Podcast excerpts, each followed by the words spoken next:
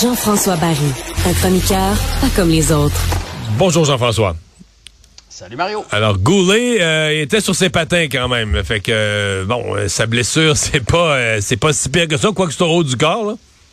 Ben c'est ça. Écoute, je voulais en parler parce que c'est la manchette partout, mais en même temps, il n'y a rien de surprenant là-dedans. S'il s'est blessé à, je sais pas, un poignet, euh, il s'est étiré un muscle d'un bras ou peu importe, c'est sûr qu'il veut garder la forme. Fait qu'il va embarquer sur la patinoire pour patiner. Il y a une différence entre pas être capable de jouer au niveau de la Ligue nationale de hockey puis pas être capable de patiner. Donc, il était sur la patinoire. Mais la grande nouvelle du jour, c'est euh, Dvorak, qui était avec un chandail régulier, Mario.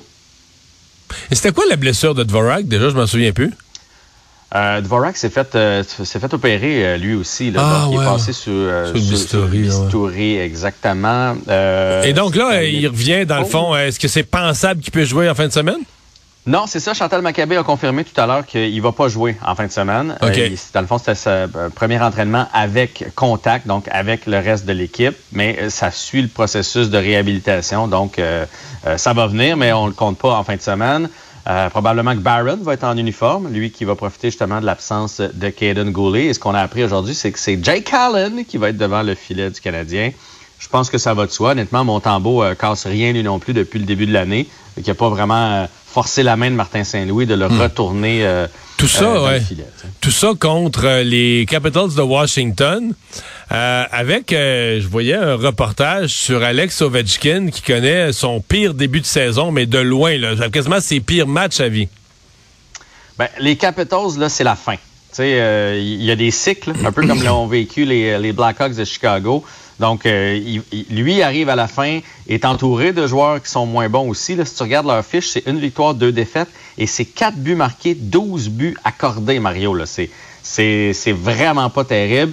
Puis oui, Ovechkin a le pire début de saison. Il a seulement une passe, il n'a pas marqué encore, il n'a pas lancé lors de ses deux dernières rencontres. Ouais, c'est ça que rare, je le voyais. Deux matchs sans un tir au but, c'est pas Ovechkin, ça. Ça, c'est très rare que ça arrive. Mais, tu sais, Ovechkin, là, euh, si tu le regardes, il y a toujours eu des rumeurs qu'il était plus vieux que son âge. Ça, c'est la première des choses.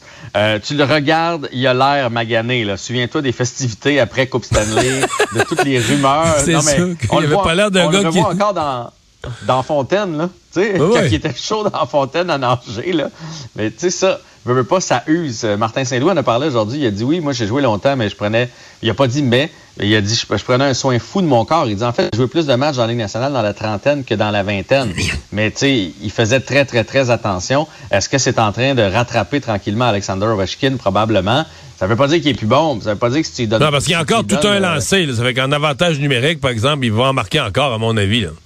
Exactement. Sa garnotte est encore là. Ça, c'est pas un problème. Mais il n'y a plus Backstrom pour y remettre la rondelle justement sur la palette.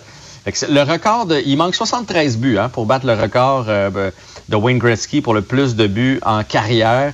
Je pense que ça va commencer à être difficile. là. On sent qu'Ovechkin commence à tirer de la patte. Mais bon, il peut aussi bien se réveiller contre, contre le Canadien de Montréal, parce qu'on va se le dire, on n'est pas une puissance, nous autres non plus. Mais c'est une équipe qui est jouable de l'autre côté de demain. Puis le Canadien qui amorce un 4 matchs en 6 soirs. Là. Il y a Ouais, beaucoup, parce qu'ils ont beaucoup une semaine, ils ont une semaine hyper tranquille. Là, ils ont une semaine un peu plus active.